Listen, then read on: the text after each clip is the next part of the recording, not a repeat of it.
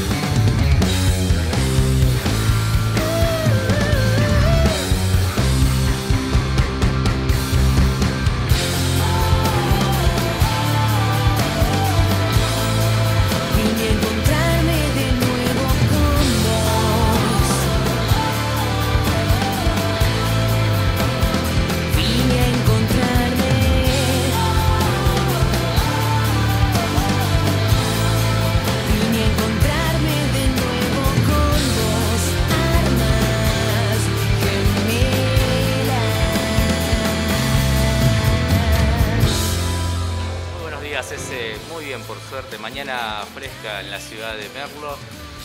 Saludamos también a nuestros oyentes que están del otro lado, entusiasmados por el programa que tenemos hoy. Tenemos un programón hoy.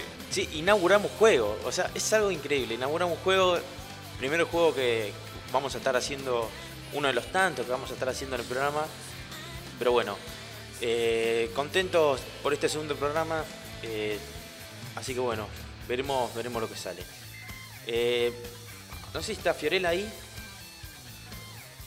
Ahora vamos a estar hablando con Fiorella. Ahora. Le recordamos a todos nuestros oyentes nuestras redes sociales, que es todo por decir guion bajo en Instagram nos encuentra. Así como suena todo junto. Todo por decir guion bajo y en Instagram ahí nos van a encontrar, vamos a estar subiendo material y además ahí participan de la consigna del- con la que vamos a estar jugando hoy. Claro, sí, todavía hay tiempo para participar del juego de hoy. El juego de hoy se llama Todo Terapia. ¿Qué significa todo terapia? Significa hacer una terapia, una catarsis, sobre cosas, sobre consignas que vamos a estar dando en la página de Instagram. Por ejemplo, hoy dimos la consigna de...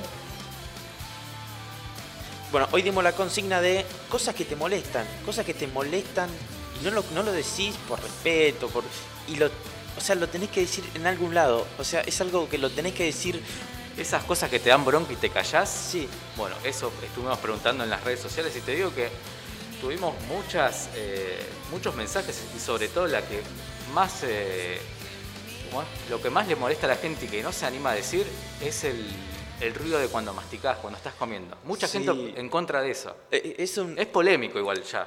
es un poco, o sea, para ser, es un poco subnormal, vamos a ser claritos. No se puede masticar con la boca abierta y hacer ese ruido tremendo que se hace, o sea, por favor. Sí, no, por favor. Yo tengo que decir algo y confesarlo acá al aire, en vivo, siendo las 10 y 35 de la mañana. Yo suelo comer así. Pero no me doy cuenta. No me doy cuenta. Y me lo dicen, che, estás masticando, mastica bien. O che, mastica con la boca cerrada. No me doy cuenta. Eh, creo que a la mayoría de la gente que mastica así le debe pasar. Igual también molesta que cuando escucho a alguien masticar con la boca abierta. Tengo que reconocerlo, pero no. No sé. Otro ruido, otro ruido característico de los que comen, la mayoría que comen, ese ruido entre el cuchillo y el tenedor con el plato. Lo peor de todo es cuando muerden el. Sí, eso me muerden mucho. el tenedor. Me dicen Es mucho. Muy feo. Facundo, se escucha el ruido. No podés hacer, podés dejar de hacer ese ruido y yo como que. Pero qué ruido. Es ese ruido que te Suena agarra una sensibilidad en los dientes que es tremendo. Eh, sí, muchos mensajes, muchos mensajes, mucha catarsis de los oyentes que, que eligen ese espacio, este espacio para, para decir esas cosas que no se animan a decir. Había leído por ahí uno que es el aliento, el aliento boca feo, o sea, el, El mal aliento. El mal aliento. Y es, es también polémico porque hay gente que no se da cuenta Sí. cuando tenés mal aliento. Pero Hay gente que no es higiénica en sí, y Claro. no se lava los dientes y obviamente vas a tener mal aliento. Pero hay gente que tiene problemas de halitosis. hay alientos que son, yo por ejemplo, a la mañana me lavo los dientes y a tal hora de la tarde ya llega un momento que tengo olor a comida o olor Y a... te das cuenta. Claro, o me como una milanesa y tengo... Bueno, pero hay alientos que son de que uno tiene falta de higiene y no se lava los dientes y ese olor es como... Prefiero directamente oler el olor a culo que oler el olor a dientes, o sea, es eso. Es como que no, no puede ser. Pero bueno, son esas cosas que molestan mucho, son esas cosas que, que uno dice, "Pu, la puta madre, ¿cómo le digo? Y, y te lo guardás y bueno, es el momento para decirlo, es el momento para ir a todo por decir, guion bajo en las redes, en Instagram y hablar sobre eso. Y otra de las cosas que también vemos en los mensajes es usar bien el barbijo. Creo que eso es fundamental hoy. No solamente da bronca ver a la gente con el barbijo mal puesto, sobre todo en la calle cuando hay aglomeraciones. Bueno, de hecho no tiene que haber aglomeraciones, ¿no? Pero el hecho ya de usar mal el barbijo también es como que, que te saca, te saca mucho.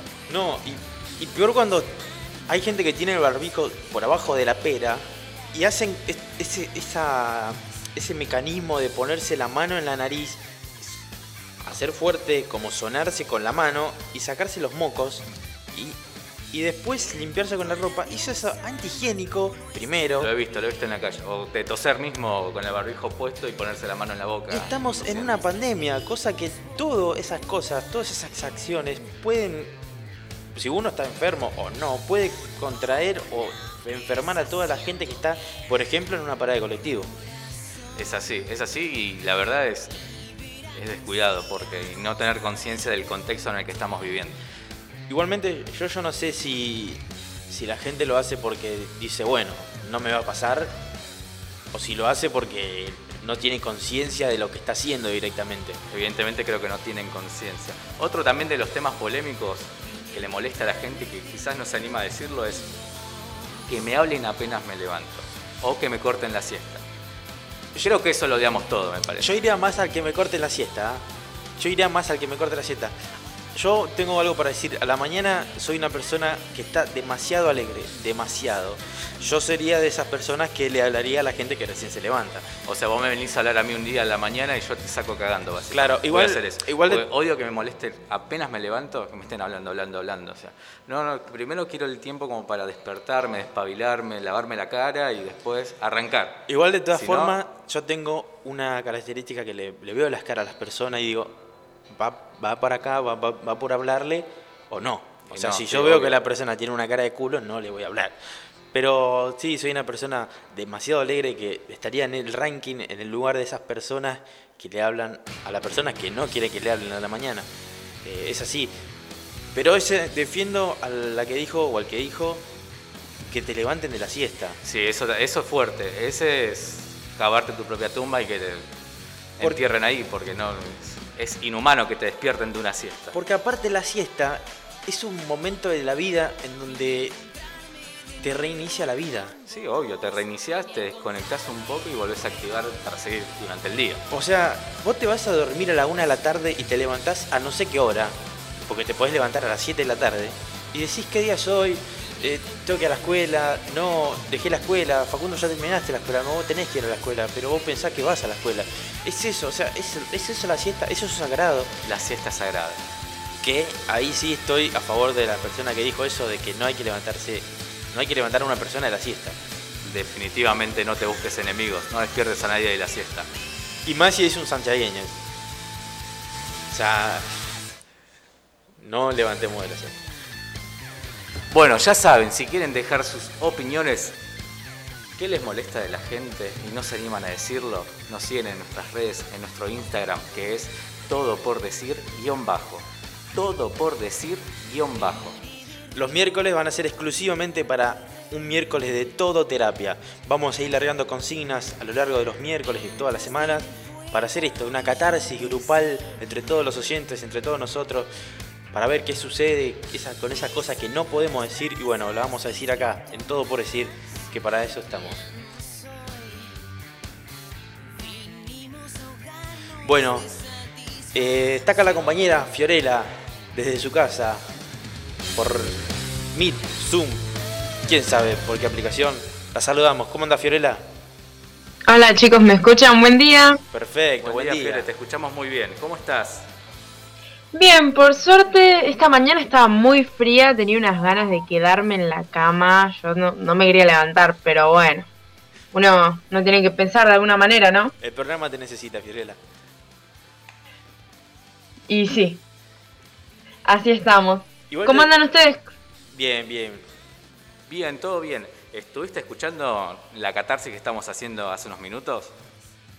No, porque justo el mic, el Meet no se me estaba conectando. ¿De qué estuvieron hablando? Cuénteme un poco. Tenías que decir que sí.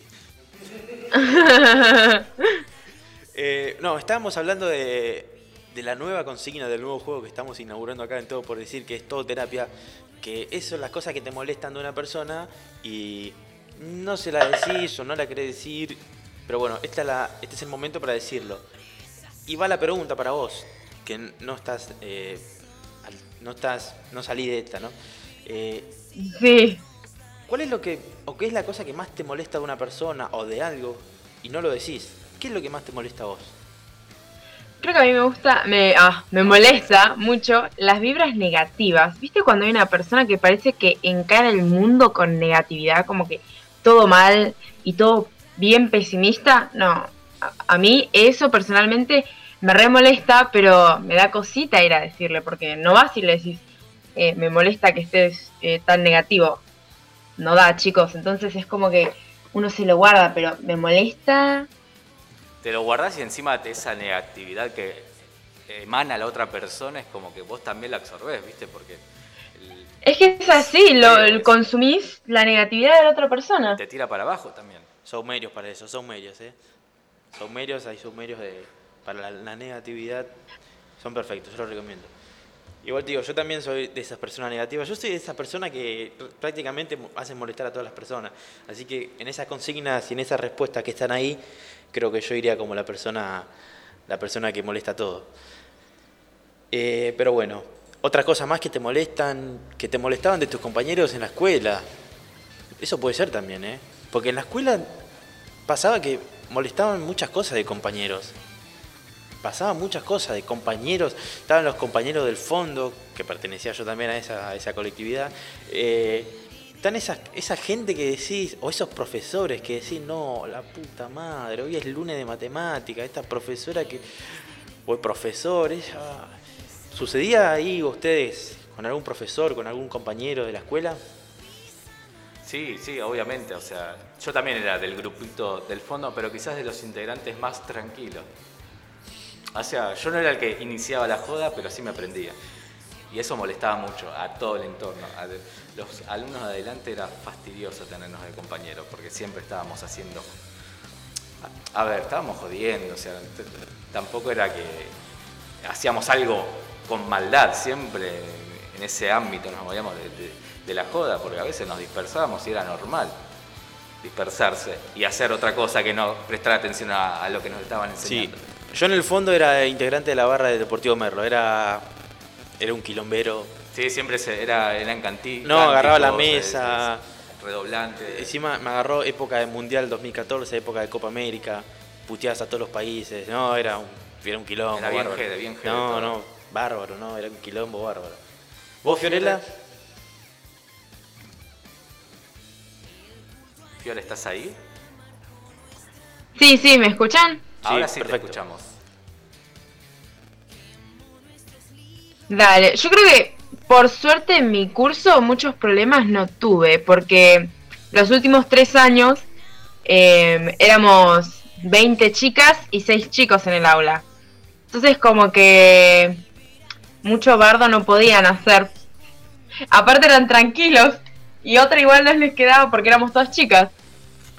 Igual, ojo que sucede Así que no, por suerte yo creo que mis compañeros me llevé muy bien. Igual sucede que me pasó en mi colegio al menos que también tenía gran cantidad de, de compañeras mujeres y sucedía que la- entre ellas se peleaban o se sacaban el cuero por vestimenta, pelito, por Sí, la... eso siempre. Creo que sí debe seguir pasando. Sí, en el- bueno, en este momento no creo porque en una clase por Zoom no creo que suceda, ¿no? Pero No sé, no estaría tan seguro. Me parece que los, los chats, los grupos de chats deben arder de, de alumnos, de profes, o sea. no, sí, eso, puede es, ser. Es una guerra. De los profes es un clásico. Hablar de los profes es un clásico. Eso no, no, no hay tiempo en el, en el mundo que, que uno no, no critique a algún profesor. ¿No les pasaba que, por ejemplo, yo tenía un profesor que se, llamaba mal- se llevaba mal con un preceptor? Y cuando estaba el profesor le decíamos, ¿viste el preceptor? Y para, para pelearlos. A ver, metían cizaña Sí, ahí, ¿no? y después cuando venía el preceptor, ¿viste el profesor? Y era así, éramos, éramos quilombo, era qué quilombo que hacíamos, Dios mío. Pero era un quilombo sano, nada de maldad, o sea, éramos tranquilos. Éramos ma- no éramos malos, éramos jodones. ¿no? Sí, éramos. Después ya cuando descubrimos que teníamos 20 años, yo cuando descubrí que tenía 20 años dije, no, ¿qué, qué hice de mi vida, por Dios? Te la pasaste siendo barra brava en el fondo del Sí, del tuve, que pasar a, a dar una exposición oral en la universidad y era como, no, ¿qué estoy haciendo acá? No, que alguien venga y me saque de acá, pero bueno, acá estamos. 10 de la mañana, 47 minutos. La temperatura actual es de 18 grados. Nos va de a poquito subiendo un poco la temperatura. Estamos en esa época en la que vinimos todo emponchado, todo emponchado y cuando salimos nos cagamos de calor. Pero bueno, ahora vamos a ir eh, con un tema musical para ambientar la mañana, para levantar un poquito. ¿Cuál tenemos después- ese?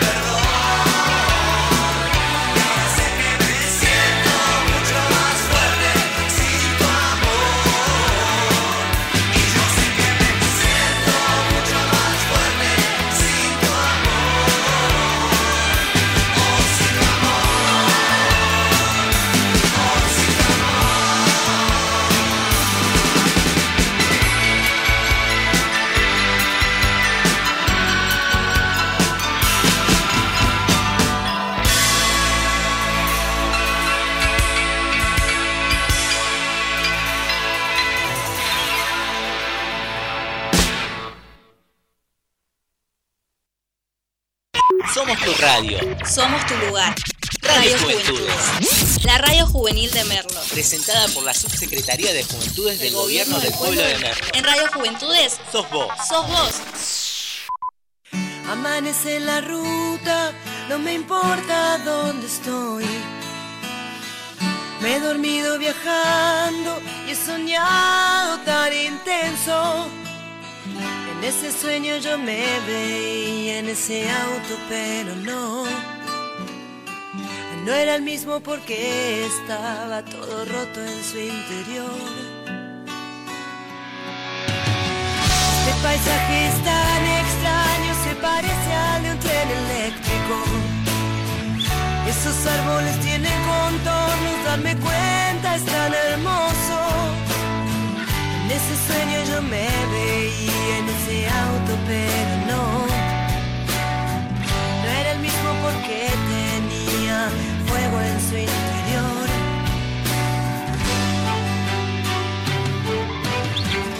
A medida que aceleramos, mis recuerdos me estremecen. Y en un soplo veo proyectado como un film toda mi vida. No sé si el cielo está arriba, abajo, dentro de mí. Y aunque el paisaje sea tan extraño, creo haber estado aquí. ¿Dónde voy? ¿Dónde estoy? ¿Quién soy yo? ¿Qué hora es? ¿Dónde estaré? Si fuera no es noche, tampoco día. No hay tristeza, tan solo alegrías en mi corazón.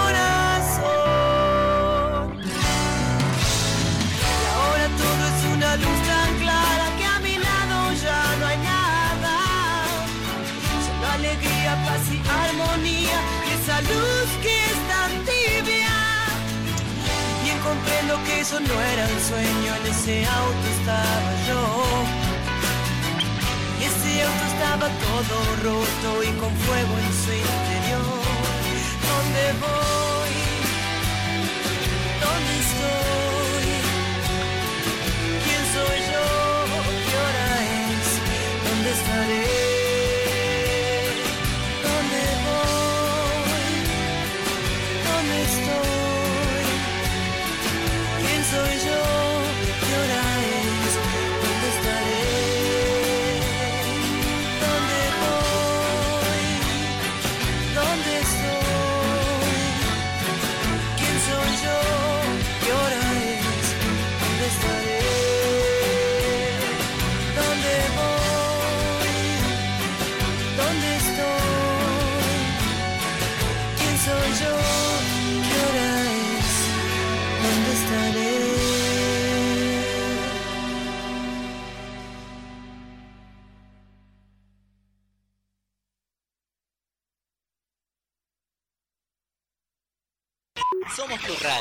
Somos tu lugar. Radio Radio Juventudes. Juventudes. La radio juvenil de Merlo. Presentada por la Subsecretaría de Juventudes del Gobierno del Pueblo de Merlo. En Radio Juventudes Sos vos. sos vos.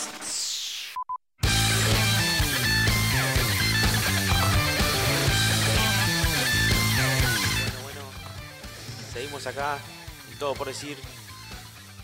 Son las 10 y 54, a 6 minutitos de las 11 de la mañana. Vamos a ir un poquito, tranqui. Si estás tomando un cafecito, un matecito, mate cocido, vamos a, a unas noticias que pasaron ayer, que pasaron hoy, que van a pasar. ¿Estás ahí, Ferela? Sí, sí, acá estoy. Bueno, contanos qué está pasando en el mundo o en la Argentina más precisamente. Bueno, primero mm, quiero comentarles que se, aco- se acordaron, eh, se acordó un aumento del salario mínimo eh, con una suba del 35% en cuotas obviamente y pasará a 29.160 pesos. Los gremios y empresarios llegaron a un acuerdo, así que en este tramo se acuerda tendrá vigencia hasta el 31 de marzo del 2022. Muy buena noticia, muy buena noticia la verdad. Muy buena noticia para, para las personas que, bueno, que en este momento están, están luchando contra la, la inflación y todos esos, todas esas cosas. eh, Aparte que bien. también ah, beneficia la jubilación, porque al estar cobrando más y el salario mínimo ser más, en un futuro su jubilación, eh, su jubilación va a aumentar. Claro, eso sí, viene para luchar contra la inflación. La verdad que, aunque no todo es suficiente, pero bueno, es una, un alivio para, para, bueno, como decía, para luchar contra la inflación. la inflación. Sí, hab- hablando de, Argentina, tengo otra noticia que la verdad que me pone muy feliz. La compañía argentina Mercado Libre fue incluida entre las 100 empresas más influyentes del mundo, según una lista elaborada por la revista estadounidense Time, que es una de las revistas más importantes en Estados Unidos y alrededor del mundo es muy reconocida mundialmente. La empresa de comercio electrónico, fundada en 1999 por el empresario Marcos Galperín, fue sumada en la categoría de firmas líderes y fue una de las pocas de origen latin- latino en este rubro. Ahí voy a, vo- voy a hacer una pregunta, voy a abrir una ventanita más.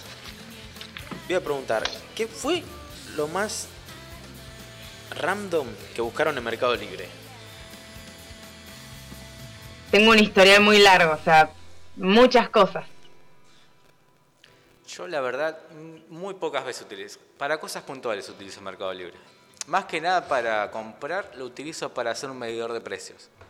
Digo, a ver cuánto sale tal cosa en Mercado Libre y si veo que sale más barato que en la cercanía puedo salir a comprar yo, lo compro por Mercado Libre o si no, voy al lugar de, de cercanía. Esa también es buena. Ese como que hago esa, esa medición de, de precios, voy comparando, voy viendo, o sea, si hay algo que me gusta en Mercado Libre y lo veo a tal precio, me fijo si lo encuentro de manera eh, personal en otro lado, y si veo si hay diferencia o no, lo compro o no. Esa, esa también es buena porque muchas veces eh, uno encuentra cosas que se venden en lugares que vende alguien, ya sea por Facebook, por, por Instagram o por una publicación en persona. Y uno tiene que medir la vara de, bueno, esto mide esto. En Mercado Libre, ¿cuánto, cuánto, ¿a cuánto lo venden? Ahora, te fíjate en Mercado Libre cuánto. Claro, entonces ahí vos sacás un, un cálculo y decís, bueno, ¿me está afanando o no? Hay muchas veces que pasa que te está afanando y hay muchas veces que no. Yo miro mucho instrumentos musicales, guitarras, batería, bajo, todo eso, y se nota mucho la diferencia entre una persona que lo vende por Facebook, que no hay que de bajarle el precio a Facebook, ¿no? Porque tiene, la verdad, eh, todavía a mí me hace ruido es comprar por Facebook. Es como que le tengo descon- cierta desconfianza, no sé por qué. Pero De- no- Depende que compres. Depende que compres. Si vos, yo por ejemplo, instrumentos musicales, eh, hay guitarras muy buenas, muy buenas, que obviamente están a un precio elevado, eh, muy elevado, pero en Mercado Libre están demasiado más elevados. Entonces, creo que ahí Facebook saca una luz de ventaja. De hecho, si mal no recuerdo, se estaba hablando de la posibilidad de que Facebook eh, maneje su propia moneda, digamos. O sea, vos depositas dinero en Facebook y te la transforma a un, a un nuevo sistema de, de monedas propias de Facebook para que puedan comprar entre. Algo así usuarios. como, como se utiliza en Mercado Pago. Claro, sí, con los mercados puntos. Claro. Fiorella. Sí, y otra noticia más eh, que tengo, que es que en Estados Unidos la gente que ya está, está totalmente vacunada, eh, depende de la vacuna, si son una o do- o dos dosis, pero la mayoría son con dos dosis, pueden salir sin barbijo a la calle. Sí, Ya Estados Unidos es, eh, creo que uno de, uno de los primeros países, no el primero porque sé que Israel, si no me confundo, fue el primer país en ya decirle adiós a los tapabocas, pero... Sí, Israel eh, también. creo que es una noticia alentadora, ¿no? ¿Cuándo será que nos llegará a nosotros? Israel también, eh, tengo entendido que una Nueva, parte de. Nueva Zelanda, eh, la otra vi una publicación en Google que dieron un recital, una banda de Nueva Zelanda, con 50.000 personas. Era. Sí, porque en Nueva Zelanda no hay contagio comunitario. Claro. Hace mucho tiempo que en Estados, en Nueva Zelanda prácticamente eh, se olvidaron del COVID. Es un país chico, eh, son dos islas, así que y la primera ministra lo manejó muy bien a la situación, pero bueno, obviamente con la cantidad de habitantes que tienen, ya le calculan que para octubre, fines de octubre, van a tener, van a, tener a toda la población vacunada. Esperemos que pronto nosotros también tengamos que dar esa buena noticia, ¿no? Se ve que igual Sí, parece tengo- que falta mucho, pero creo que tenemos que ir todos para adelante y vamos Sí. a salir rápido de esto. Hagamos Nosotros tenemos en este momento 6 millones eh, 600 mil personas vacunadas con una dosis y 885 mil personas vacunadas con dos dosis. Sí. Pregunta. ¿Alguna vez fueron a un recital? Me imagino que sí, pregunta. Sí, Sí, sí, sí, obvio. ¿Cuánto en este momento están anhelando llegar a ese momento en donde ven a otra persona transpirando, saltando? Te juro que en un momento yo lo odiaba eso, de que te pasen por en el pogo, o sea, está bien, obviamente yo estaba en las mismas condiciones, ¿no? Pero eh, era como que en un momento decía, pero no te pegues tanto. Obviamente es un recital, vas a campo y el contacto siempre va a estar. Y a veces uno renegaba de eso, se incomodaba, pero ahora lo extraño. ¿Qué querés que te diga? Lo extraño, es... Sí, es, es increíble cómo, cómo esa cosa pequeña de dos horas puede, puede hacerse extrañar mucho en este momento. las energías que uno deja en un concierto porque canta a todo pulmón y, y deja su alma prácticamente en el estadio. Sí, de- de- dejás todo y también salís con una satisfacción enorme porque lo disfrutás. Sí. Lo disfrutás mucho. Aparte, aparte los argentinos están catalogados como uno de los mejores públicos en todo el mundo. Sí. Hacemos historia, hacemos historia. Vos, eh, uno ve lo que es eh, un recital en otro país y cómo es eh, el público y Argentina es una locura. Somos muy intensos en ese sentido. Sí. Eh, yo, por ejemplo, era mucho ir a la reina, a la reina rock, y yo creo que lo más inhumano de eso era volver de Flores a Merlo, chivado, dormido, con cerveza en el pelo. Esperando el tren, ¿no? Sí, encima, 136. sa- no, salía a las cinco y pico y el tren salía a las seis y media y tenía que esperar una hora o una hora y media. Era inhumano eso. O sea, No, bueno, igual lo, lo bueno de eso es que cuando salías del recital, viste, siempre salís con esa gana de comerte un panchito. no, encima en la esquina que te venden el pati, el pati. O el sí. Esos pati que en ese momento son ricos, porque en otro momento no sé si son ricos, pero en ese momento No, son ese es el en ese momento es el mejor patty Sí. del mundo. Es- Es, es la gloria comerte un patty después de un largo recital, después de estar todo chivado. Es tremendo. Es como cuando uno iba a bailar y volvía a bailar a, a su casa borracho, o no, y veías esa pizza de el- del viernes o sábado por la noche que había quedado y era la gloria comer eso. Sí.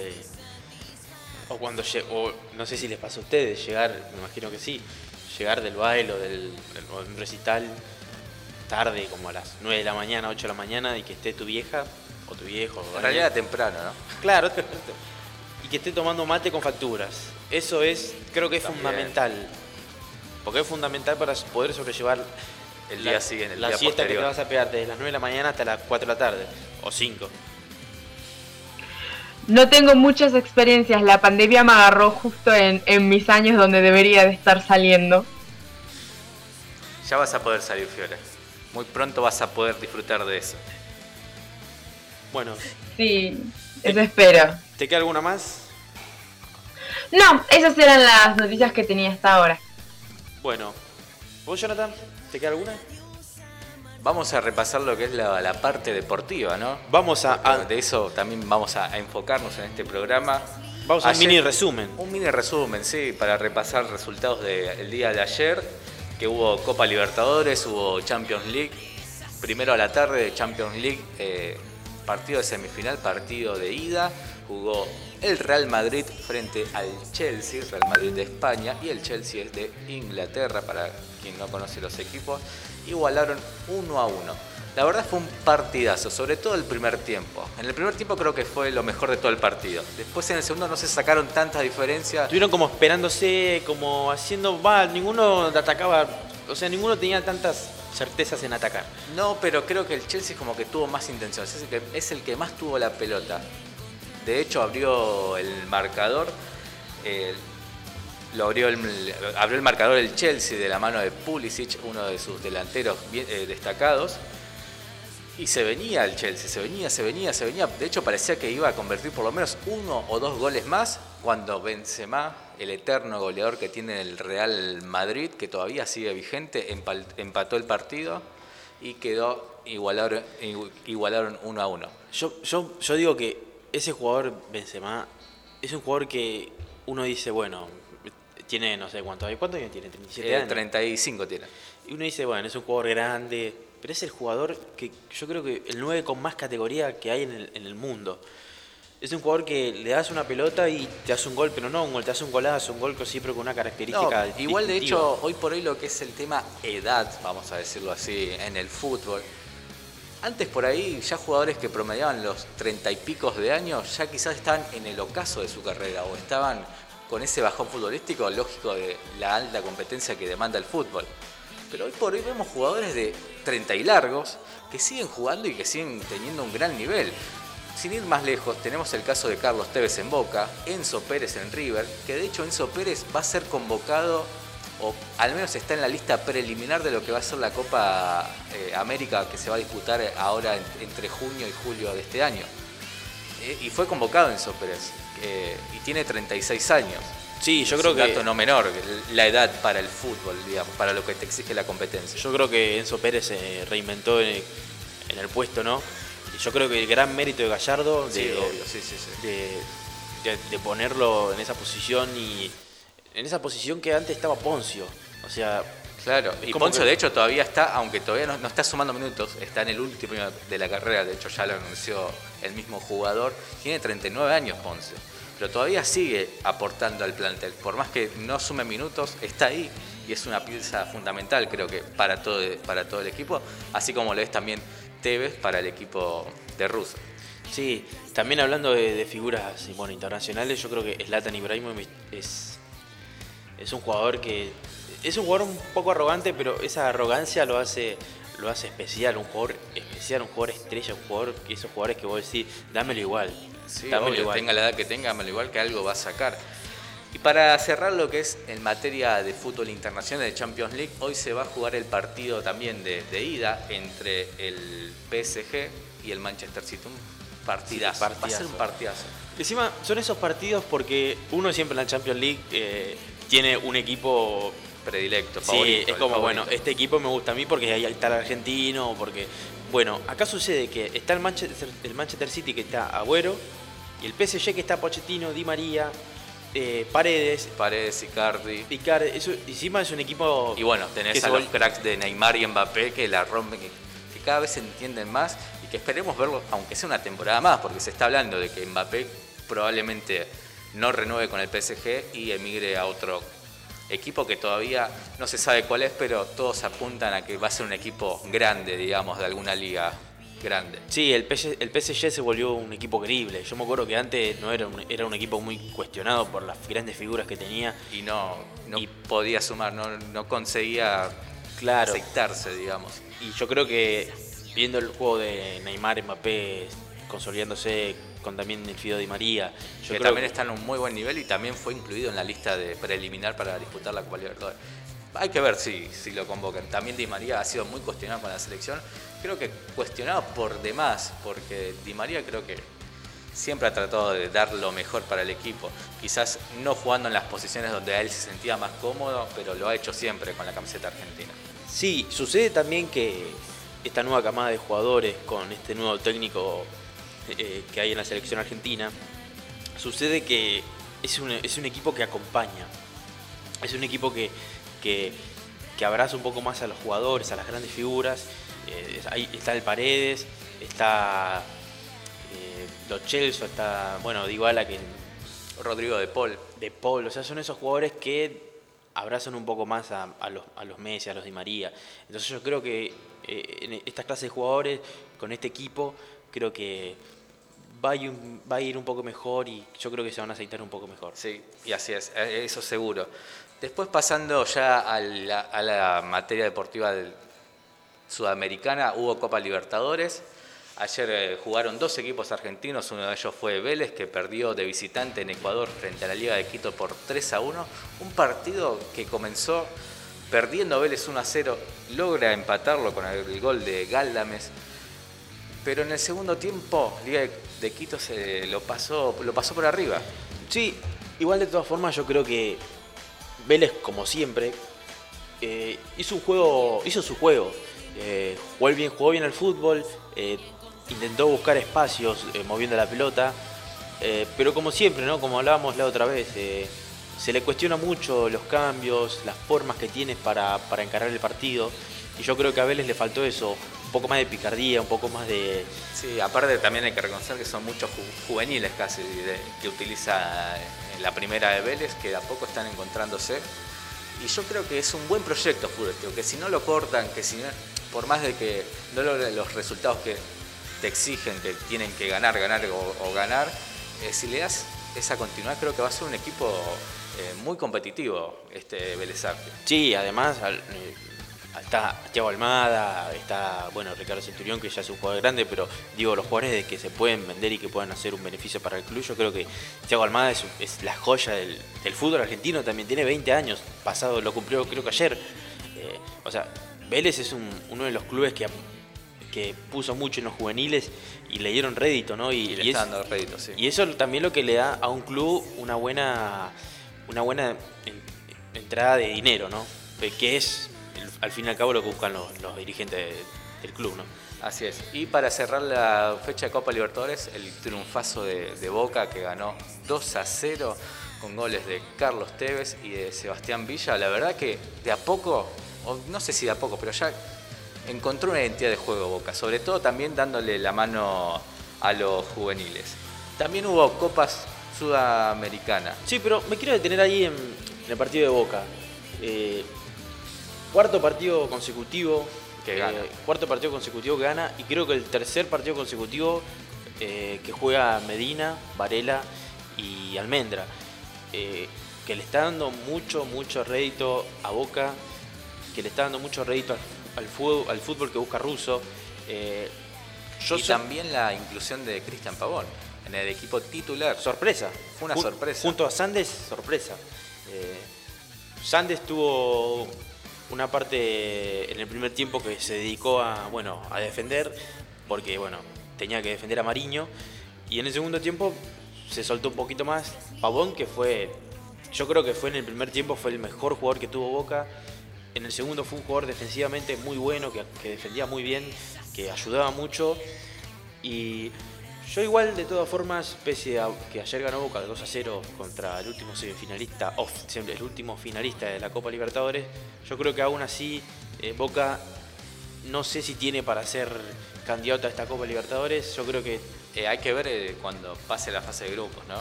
Ahí es donde se complica más. Ya en las fases eliminatorias es más complicado. Y es donde, porque es el año pasado, la Copa Libertadores pasada, de hecho Boca también ganó su grupo. Lo ganó prácticamente caminando. Se le complican los mano a mano a Boca, hay que reconocer. Yo creo eso. que le falta un, un jugador o dos jugadores que, que tengan un poco de jerarquía, que digan, este jugador entra y este jugador es el que me va a salvar. Eh, yo creo que eso es lo que le falta. Bueno, es eso lo que está buscando Boca eh, queriendo contratar a Cavani, ¿no? Eh, yo creo que Cavani es, es el jugador apuntado por Boca y yo creo que es el jugador que, que la dirigencia espera traer para, bueno, para... Sería un bombazo de llegar a Cabaña Boca. ¿eh? Sería increíble. Rompería todo. Increíble. Y hoy para cerrar, ayer igualaron eh, Arsenal 0 a 0 con Ceará de Brasil eh, por Copa Sudamericana es esto. Hoy por la noche sigue la Copa Libertadores, va a jugar primero Defensa y Justicia, va a recibir a Universitario de Perú a las 7 de la tarde y van a cerrar la jornada eh, de equipos argentinos River recibiendo a Junior de Barranquilla a las 9 de la noche. River que no va a contar con Matías Suárez porque fue eh, Contacto aislado estrecho. por contacto estrecho por una persona que tiene COVID, aunque todavía no, él no ha presentado síntomas. El que sí está también, otro de los jugadores, que no era titular, pero sí que creo que es eh, un emblema para el equipo, Jonathan Maidana, que él sí dio COVID positivo y como por lógica razón fue aislado y no, no va a ser parte del plantel. Sí, eh, gran partido de River esta noche que, Que va por los tres puntos. que va por los tres puntos. Recordemos que en el primer partido contra Fluminense empató 1 a 1 de 1 a 1. visitante. Eh, viene de perder el domingo 2 a 1 contra San Lorenzo. Y yo creo que hoy viene para levantar el, el- el- o sea, hoy viene el partido como anillo al dedo para levantar, ¿no? Es que es un partido que A ver, eh, tiene que ganar sí o sí. Porque creo que un empate o una derrota es como que ya lo condiciona para el resto de los partidos de- del grupo. Sí, también sucede que River es un equipo de futbolísticamente que a veces en, en momentos tiene rachas negativas y hay veces que esas rachas negativas duran semanas o hay veces que esas rachas negativas duran un tiempito, una, Uno, una o dos fechas. sí, sí, sí. Bueno, recordemos que esta Copa Libertadores, todos los partidos se van a jugar en seis semanas y no podés tener una racha mala de tres De partidos. tres partidos pues ya estás condicionado o ya estás afuera del, del grupo, es así. Porque quedas muy condicionado de cara a las aspiraciones de pasar de fase final, ¿no? Mañana va a continuar la Copa Libertadores, va a jugar Racing Sporting Cristal de Perú a las 7 de la tarde, al igual que Universidad de Chile, que va a recibir a Argentinos Juniors también en el mismo horario. Y ya por Copa Sudamericana, eh, hoy también van a jugar Independiente, va a recibir a Torque de Uruguay a partir de las 19.15 y Rosario Central San Lorenzo 9 y media de la noche. Las participaciones de equipos argentinos en Copa Sudamericana eh, van a terminar eh, el jueves, donde News va a recibir a Libertad de Paraguay a las 9 y media de la noche y Lanús recibe a Gremio también en el mismo horario. Es muy difícil o muy raro ver a, a muchos equipos grandes de, de Argentina jugando la Copa Sudamericana. ¿no? No, es, no es por desprestigiar el torneo, ¿no? Pero, o sea, ver a San Lorenzo eh, jugar esa copa ahí. Es como, Independiente. Independiente, el rey de copas. Es, es como. Es como que algo. O sea, da cuenta que, de que algo mal le está pasando dirigencialmente o futurísticamente en esos equipos, ¿no? Y qué bien por eh, que eh, participen tanto Rosario Central, eh, Arsenal, eh, también que participen de competiciones internacionales. El caso de Defensa y Justicia, sin ir más lejos, que la verdad es el equipo revelación y que ya de a poco se está afianzando y, y le pelea mano a mano a cualquier equipo Defensa y Justicia. Sí, yo creo que Defensa y Justicia es un, un equipo reflejo a, a cómo cuando se trabaja se puede tener unos, unos grandes frutos, ¿no?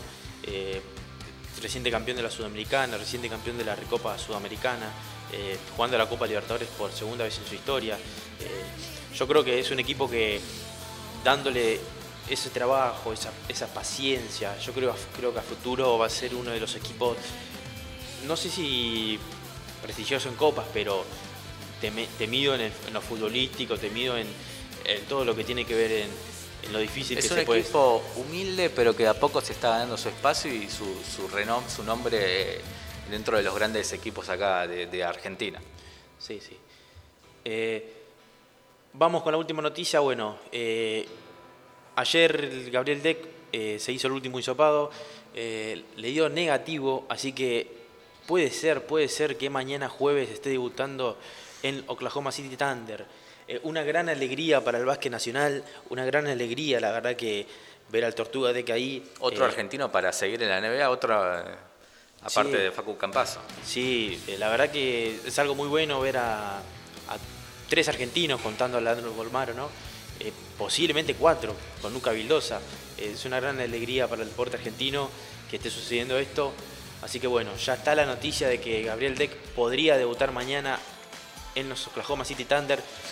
No será un equipo ganador porque viene perdiendo 12 partidos seguidos, pero es un equipo que espera mucho, que tiene pruebas mucho a futuro, muchos jóvenes tiene Está apostando a futuro al equipo. y yo creo que va a ser una buena, buena experiencia para Tortuga Deck que espero lo aproveche al máximo y pueda representar a la Argentina a lo más alto. Nos vamos con un temita, vamos con una pausa, ya volvemos, todo por decir esto hasta las 12.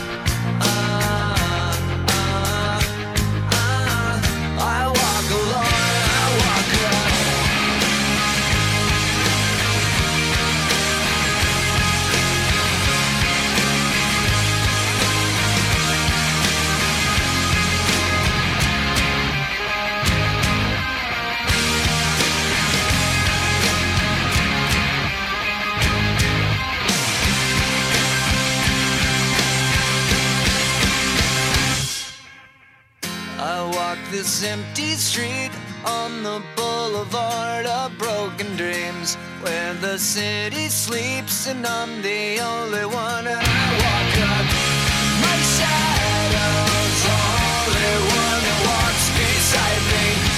My shallow heart's the only thing that's beating. Sometimes I wish someone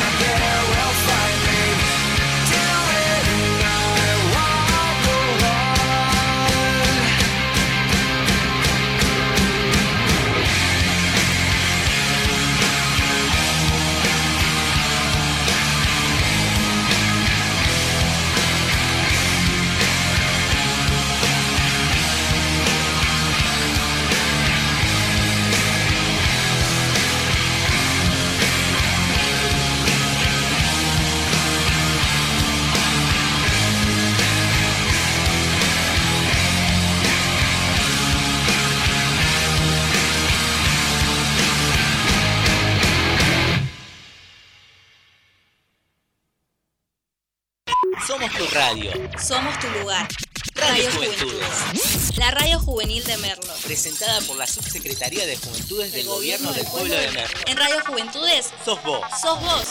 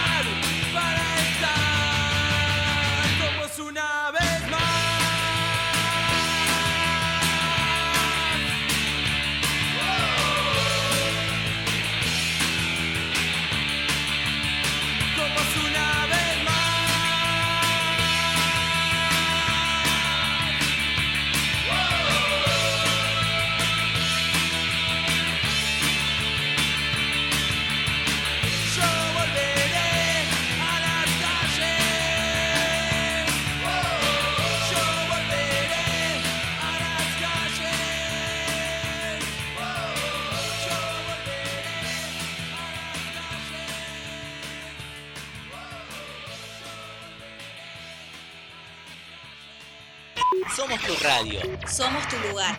Radio Radio Juventudes. Juventudes. La radio juvenil de Merlo. Presentada por la Subsecretaría de Juventudes del Gobierno del Pueblo de Merlo. En Radio Juventudes, Sos vos. sos vos. Bueno, bueno, bueno. Seguimos acá en Todo por decir. Vamos con una columna. Una columna que me encanta. ¿Por qué? Por la simple razón, por la simple razón de que no me gustan las películas. O que no soy de ver mucho las películas. Y esta columna me va a venir bien para, para instruirme bien en las películas, en las series, en qué hay en Netflix, qué hay en Amazon. Y Johnny nos ha traído una columna sobre películas. Así es, Nico. Lo que tengo para ofrecer hoy es- son los estrenos para mayo. Ya estamos a 28 de abril, ya va a empezar un nuevo mes y con un nuevo mes hay nuevo contenido en las distintas plataformas de streaming. En la primera vez de ella es Amazon Prime Video que va a estrenar una miniserie, una serie de nueve episodios, una serie limitada, es decir, que es una serie que no va a tener otra temporada, va a ser esos nueve capítulos y nada más, que se llama El ferrocarril subterráneo, que va a estrenarse el 14 de mayo. ¿De qué se trata esta serie? Es una serie dramática y, e histórica. Está ambientada en el siglo, durante los siglos XVIII y XIX en Estados Unidos, época donde la esclavitud era legal en ciertos estados de Estados Unidos. Y época donde estaba surgiendo la revolución industrial, la revolución francesa. Es así. Eh, Un contexto histórico bastante importante en el Es, mundo. un, eh, tiene, es una serie que, está, que es bien dramática, donde tiene grandes eh, actores y el adelanto que, que se vio es algo fuerte, porque esto narra la historia de la gente afroamericana que huía de esos estados donde eran esclavizados a través de trenes eh, subterráneos. Ellos escapaban y emigraban a distintas eh, ciudades donde eran libres o y también emigraban hacia Canadá donde ellos eran ahí bien recibidos. Entonces, repetime la película, ¿cómo era? El ferrocarril subterráneo, a partir del 14 de mayo, va a estar eh, disponible en Amazon Prime Video. Después vamos a la otra plataforma, la plataforma del ratón, que es Disney Plus. Ah, Disney Plus.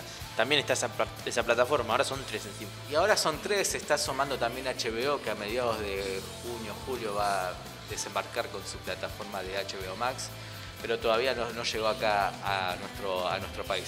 Pero lo cierto es que en Disney Plus hay dos platos fuertes para el mes de mayo. El primero es una serie que se va a estrenar el 4 de mayo y tiene que ver con el universo de Star Wars. Para todos los fanáticos de Star Wars se viene Star Wars The Bad Batch, ¿Qué es esta serie? Esta serie es creada por Dave Filoni, que Dave Filoni es el creador del Mandaloriano, también serie de Star Wars que fue estrenada en exclusiva por Disney Plus, que cuenta con dos temporadas, que fue una serie que creo que reivindicó a todo lo que es el universo de Star Wars, muy cuestionado en las últimas películas, ya que los fans no quedaron para nada satisfechos con esta nueva trilogía que, que fue dirigida por J.J. Abrams. Esta serie narra la historia de la Fuerza Clon 99. Es un grupo de mercenarios que para los que conocen la serie de Star Wars está ubicada entre el episodio 2 de La Guerra de los Clones y la serie también canónica de- del universo Star Wars, eh, la, la Guerra de los Clones también. Disney Plus es muy de hacer series, a lo, a lo que veo, ¿no? A lo que noto, es muy de hacer series mezclando series entre sí, ¿no? Sí, de hecho hay un universo cinematográfico de Marvel, propiedad de Disney, que ahora está lanzando series. De hecho lanzó dos series. Primero fue WandaVision y también Falcon y el Soldado del Invierno, que están conectadas y que van a estar conectadas con las películas futuras de, Marvel. Se está armando todo un universo que se expande y está unido tanto en el cine como en la televisión ahora. Y para finalizar en la plataforma del ratón, se viene una película precuela. ¿Vos te siento un dálmatas? No, debo decir que no, me van a matar, pero no, no la vi. Pero de chico, pero sabes a lo que me sí, sí, refiero, sí, ¿no? sí, sí. ¿Viste la villana de Sí, sí. Cruella de Vil? Bueno, se viene la película de Cruella de Vil. Se va a estrenar el 28 de mayo, protagonizada por Emma Stone y dirigida por Craig Gillespie. Esto va a narrar cómo se forjó esa villana tan emblemática, ¿no?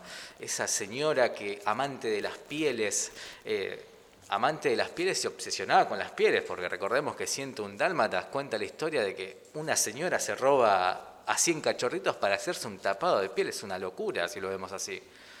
Lo cierto Pero es que, Disney lo producía todo para que sea tierno, sea lo más posible no malo, ¿no? De, para, para un niño. claro, yo vea- obviamente uno cuando vio la película de chico ve a, a Cruella de Vil, que estuvo, la ve y o sea, piensa que es una señora mala. Y acá vamos a ver esta película donde va a contar su historia, van a contar, van a contar el por qué se hizo villana.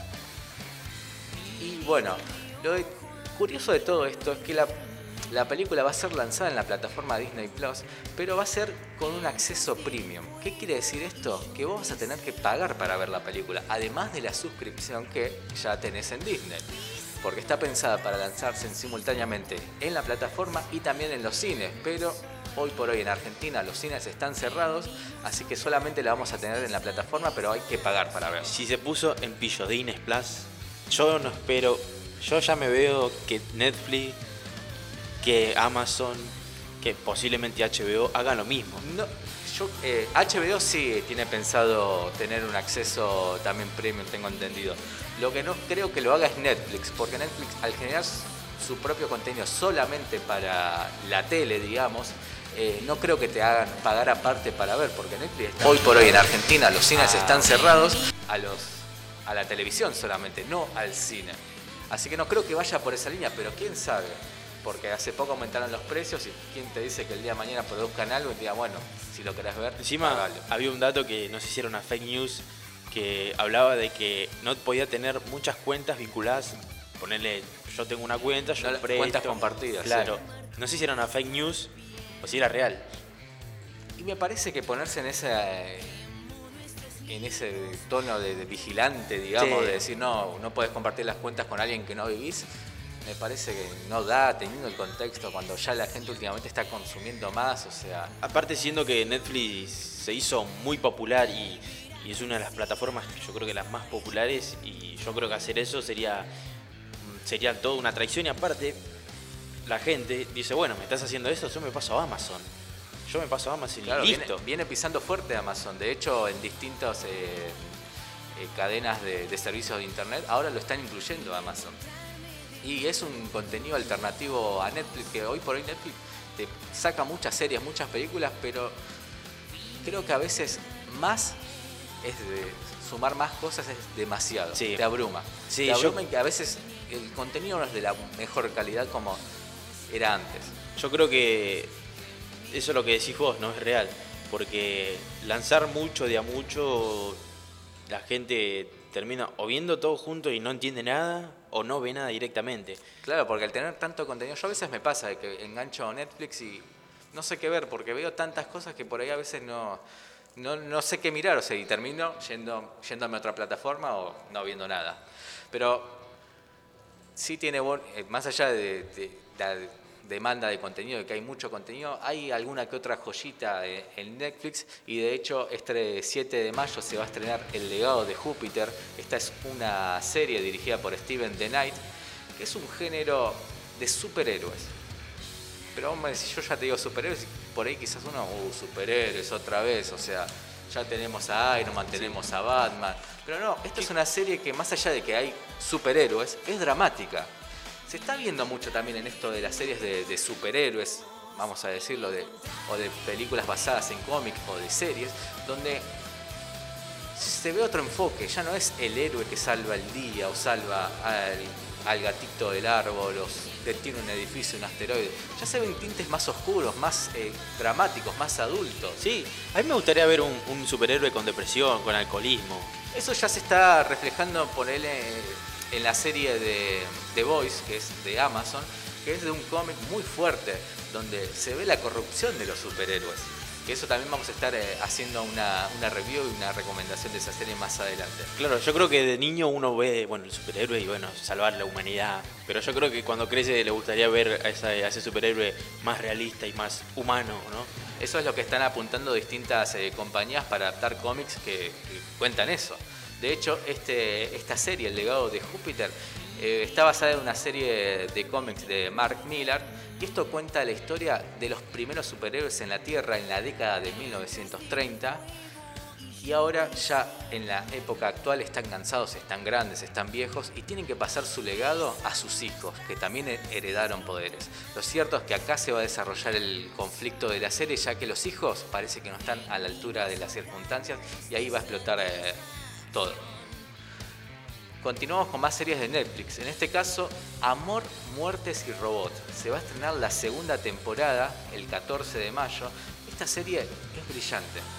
Es una serie de animación para adultos también que mezcla ciencia ficción, terror y además drama. Son capítulos independientes porque están dirigidos por distintos eh, directores y narran cuentos que, como el título te lo dice, mezcla la muerte, el amor y también los robots. Es más de, de ciencia ficción. La verdad es que la primera temporada tiene 18 capítulos. Esta temporada todavía no anunciaron cuántos capítulos va a tener, pero para el que es ansioso, para el que a veces no le gusta ver algo tan largo en cuanto a series, que se quede tranquilo porque son series, eh, capítulos que van a durar entre 7 y 20 minutos. O sea, son capítulos cortos para ver. Sí, yo creo que también hay muchas veces eh, las grandes compañías que hacen series o películas hacen un error muy grande, que es hacer una serie de muchas, muchos minutos y de muchas temporadas. Hay un dato muy particular como el de The Walking Dead, que hicieron, ¿cuántas? No sé, 11 temporadas, 12 temporadas. La no sé. estiraban, la estiraban y ya llega un momento, creo que a partir, sí, ya a partir de la temporada 6-7 es como que se notó ese declive entre esa baja calidad de, producción, la historia ya se había despegado. Recordemos que The Walking Dead está basado en un cómic, ya se despegó totalmente de lo que era el cómic, que de hecho por eso se hizo tan famosa la serie, porque al ver a los lectores les gustó cómo se estaba adaptando, pero llegó un punto en la serie que se despegó del cómic y ahí bajó totalmente la audiencia. Eh, y las historias como que no saben hacia dónde va. De hecho, va a finalizar ahora The Walking Dead con su temporada número 11, que se va a estrenar a mediados de este, de este año. Pero ya están pensando en spin-off, pero no sé si van a ser tan redituables como lo fue la- las primeras temporadas de The Walking Dead estrenadas en 2012. Sí, yo creo que cometieron un gran error de hacer 11 temporadas, o al menos 7 temporadas, pasar de la sexta temporada. Creo yo que si cer- cerraban una séptima temporada, creo que estaba bien. Y con un final claro, ¿no? Como, viste, tiene que ser un final claro. Bueno, pasa esto o pasa esto y listo. Lo cierto es que, como decíamos, esta serie que ya tiene planeada una tercera temporada se va a estrenar el 14 de mayo, que es Amor, Muertes y Robots. Para el que le gusta la animación, le gusta el terror, le gusta el drama y sobre todo la ciencia ficción, esta serie es muy recomendable. Y ahora pasamos a materia de películas en Netflix. Y el 7 de mayo se va a estrenar Monster. ¿De qué se trata esta película? Esta película está basada en la novela juvenil del mismo nombre, escrita por Walter Myers, que fue publicada en el año 1999. Esto narra la historia de un estudiante de fotografía que le está yendo bárbaro, se está a punto de recibir, pero en el medio pasa algo y es acusado de homicidio. Fuerte, es una historia bastante, Bastante fuerte. porque habla mucho sobre el sistema judicial, de cómo funciona, porque lo están por condenar a cadena perpetua y él dice ser inocente, pero hay que ver si es inocente. Mucho ha pasado en la vida real de que han condenado a gente que no fue culpable de, de delitos y se tuvo que Sí, los famosos perejiles. Así es. Pero esto va a narrar la historia de un joven estudiante que es acusado de un homicidio que no cometió o sí cometió. Eso lo vamos a saber viendo la película. A partir del 7 de mayo ya va a estar disponible.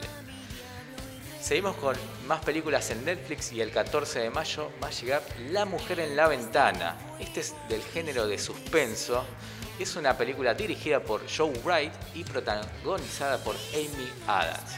¿De qué trata esta película? Trata de una psicóloga infantil que vive encerrada en su casa porque sufre de agorafobia. Esto quiere decir el miedo a estar en lugares abiertos o rodeado de gente o sentirse amenazada y no encontrar ayuda en nadie. Básicamente es esto, esa fobia. Entonces ella se pasa todo el tiempo encerrada bebiendo vino y también espiando a los vecinos. ¿Qué pasa? Un día de esto sucede algo en el vecino de enfrente y ella va a tener que ser la única responsable de salvar la situación. Es una película con mucho drama, con muchos suspensos y sobre todo con Amy Adams, que la verdad es una de, las grandes actrices que tiene la industria hollywoodense. Y para cerrar, se viene una película pochoclera de, esas, de esos tanques que lo podemos ver en el cine tranquilamente, pero va a llegar directamente y en exclusiva para la plataforma de Netflix que es Army of the Dead. Esta es la serie, esta es una película que se va a estrenar el 21 de mayo, dirigida nada más y nada menos que por Zack Snyder.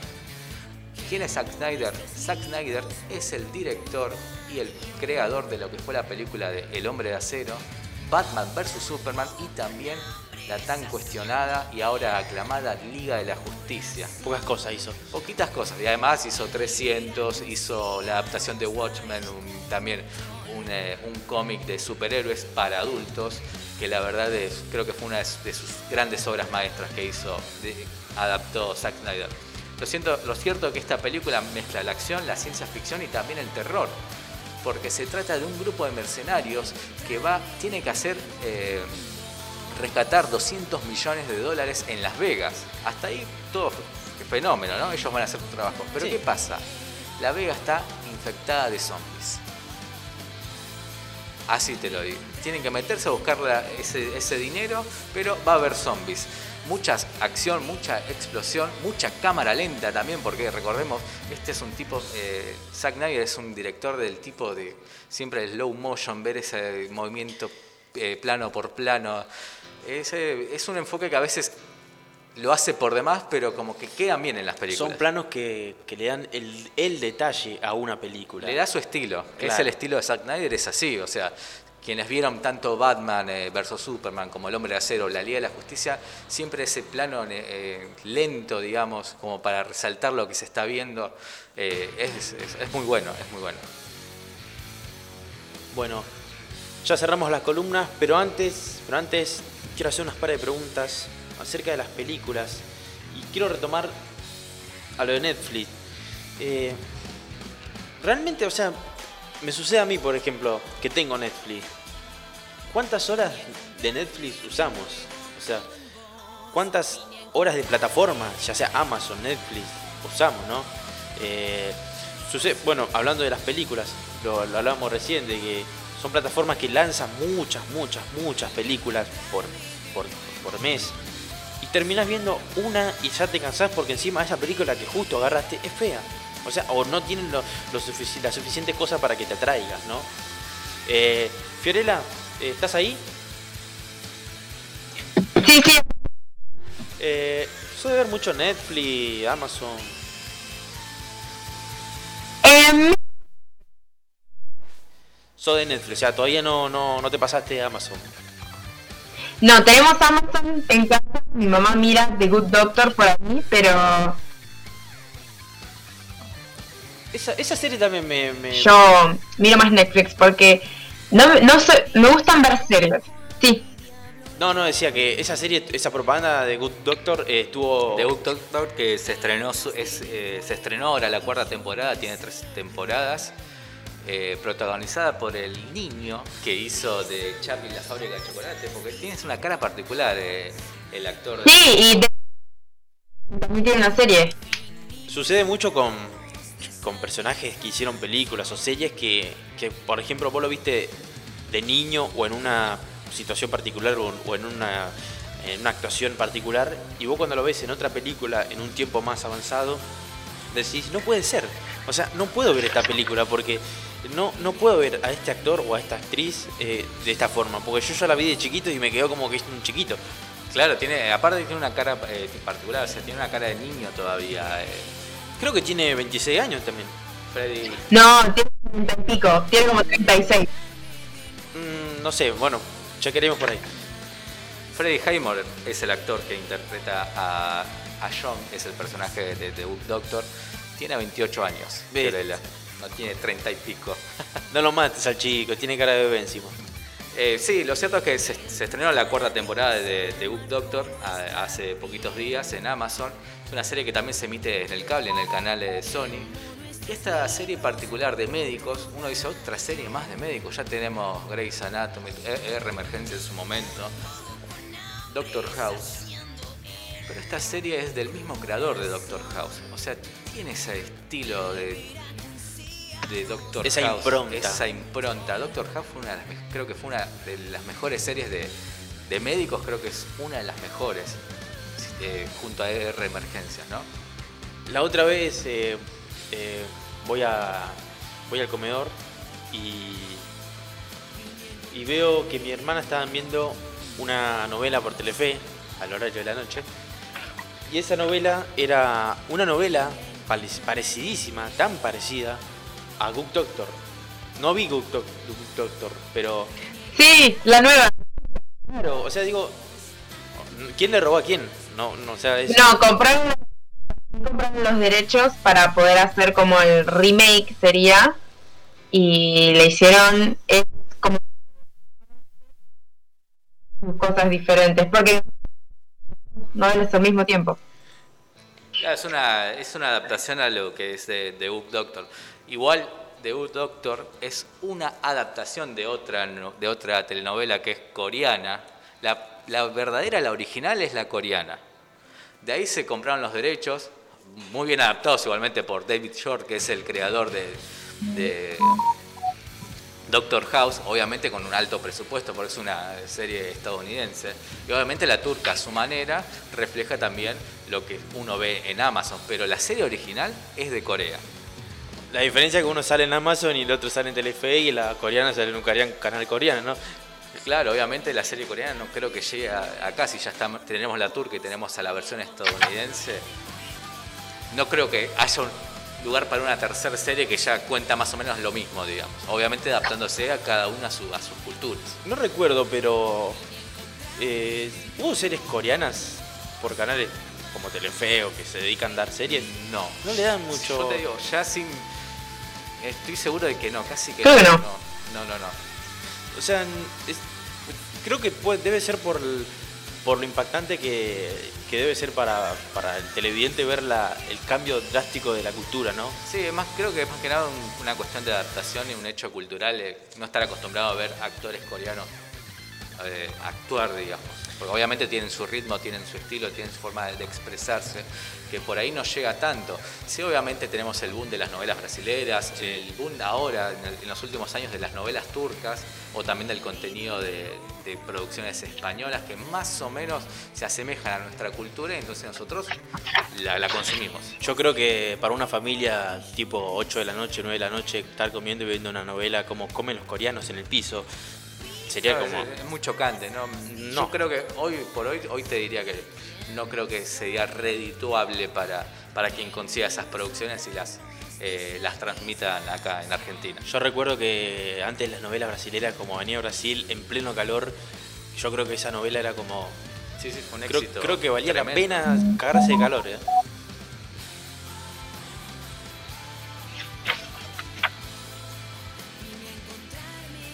Bueno, eh, Fiorella, ¿tenés algo para agregar? No. Eh, ellos lo llaman dorado. Eh, no es nada que ver pero así. Claro. Son como mucho más. No sé cómo explicar. Son como mucho más. Vos te mirás, por ejemplo, una novela y te esperas. Y eso es todo. Claro, es como que estás esperando el, el- el boom. Es, es como los temas. El tema tiene el, el- el coro, el, el- la estrofa, la estrofa, precoro, coro. Entonces es como la película, la serie. Imagínate ver una serie así que uno está expectante, que la ves. eh, Está esperando su- el coro, está esperando el coro y no llega el coro. Y nosotros antes veníamos de poner producciones como Dulce Amor o eh, esas series que tenían a Karina Zampini y a Esteban E. juntos que se chapaban a cualquier hora, hacían lo, lo que sea frente a las cámaras. Y, Muy intenso. Claro, Muy intenso frente a las cámaras. Yo creo que si a esa serie la pasaban a las 12 de la noche era porno eso. Eh, y rozaba ya un Era- ese- eh, lo erótico, ya se pasaba de lo erótico, de lo sensual, de la seducción, de la, del amor de pareja, ya era algo más eh, para adultos. creo que vino Venus y le quiso comprar los derechos. Eh, pero bueno. Eh, sí, suceden con. Acá somos muy. Somos muy pasionales para hacer las, las series, ¿no? Sí, ya lo mencionábamos anteriormente con el tema de los recitales. Sí, Muy pasionales para todo, creo que Somos- se- somos. somos muy. O sea, vamos. nos dicen, bueno, anda por allá y nosotros vamos muy por allá. Eh, hacemos las cosas muy, muy intensamente. eh, somos de hacer películas que, que, bueno, salen películas increíbles. Yo me acuerdo que eh, cuando vi por primera vez Nueve Reinas, eh, dije, "Mm, somos eso y la verdad que lo hicieron reflejado tan bien. Eh, lo mismo con las novelas. eh, para hacer novelas nosotros somos increíbles. Eh, también series para, para chicos, como, bueno, no tan chicos, porque eh, chiquititas, bueno, pero salía Rebelde Way, que era un poquito... Había una factoría muy importante apuntada a un público específico que la verdad fue muy redituable durante años. Hoy por hoy no se ve tantas producciones para adolescentes o infantiles porque ya lo- los adolescentes o los chicos están, están con las redes sociales, están en otra, digamos. No están más metidos en la tele. Yo creo que lo último que hicieron para, la última gran cosa que hicieron para los jóvenes, eh, a, a lo que se refiere a las series, fue Soy Luna o Violeta. Y que encima ya era producción Ya era de Disney, ya- sea, ya era no otro mundo. más local. ya era otra cámara, ya era otro HD, otros actores. eh, eran actores que seguramente vos decías, uh, qué lindo, o sea, era esos actores que, o actrices. Entonces, esa creo que fue la última gran serie que, que, que se produjo para, la- para los jóvenes, ¿no? Después, bueno, después, bueno, avanzaron las redes sociales y ya... Ya, Ya lo- lo- los chicos están más metidos con las redes sociales Ya que totalmente. dejaron de dar bola a la, a la televisión. Sí, ya. Es que bueno, un tema a hablar para, para otro día, ¿no? Es para hacer un informe. Lo vamos a hacer seguramente.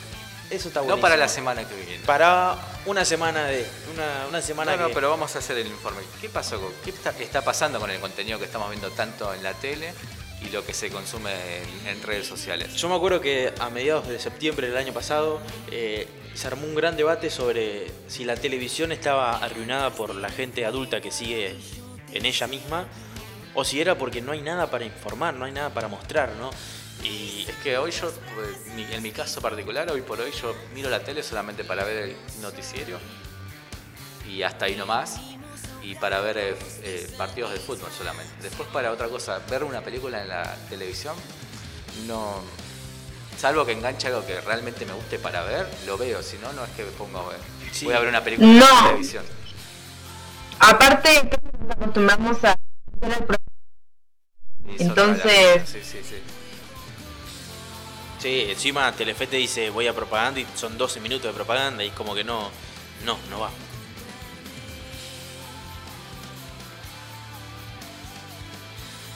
Pero bueno, son las cosas que, que se tienen que reinventar, ¿no? La, televisión. Tiene que hacer.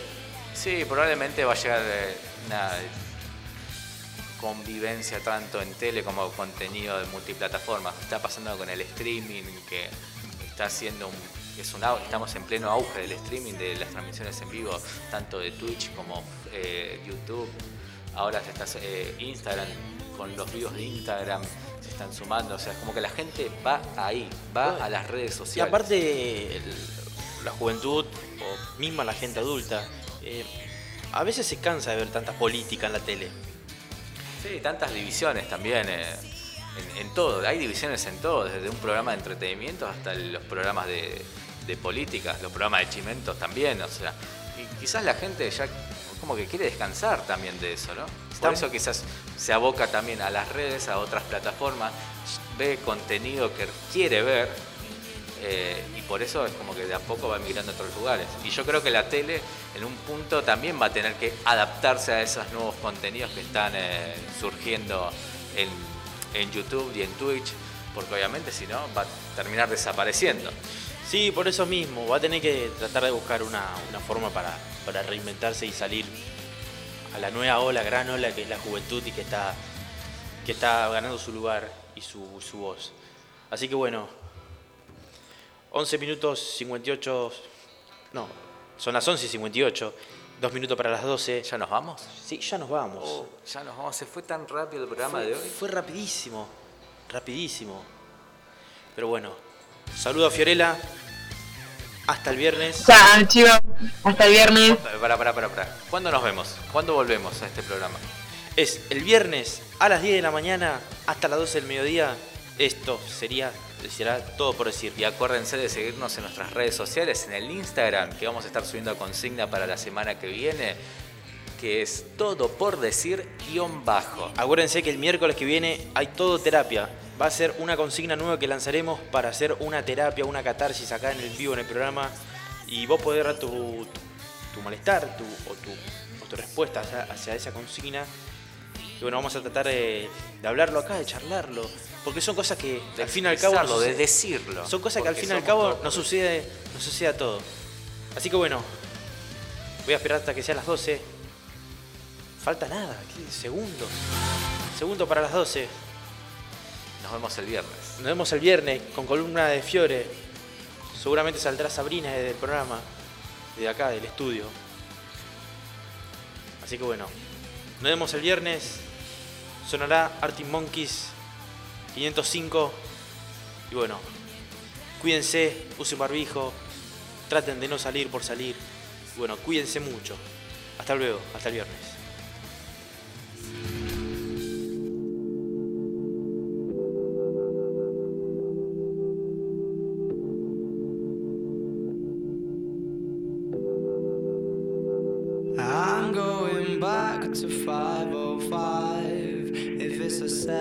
out.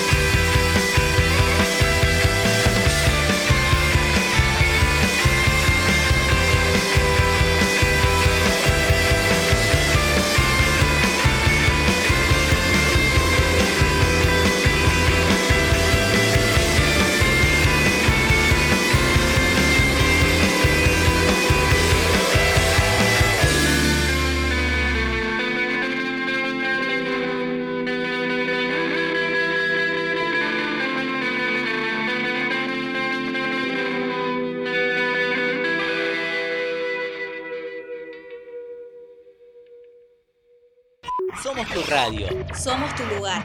Radio Juventudes. La radio juvenil de Merlo. Presentada por la Subsecretaría de Juventudes del Gobierno del Pueblo de Merlo. En Radio Juventudes, Sos vos. sos vos.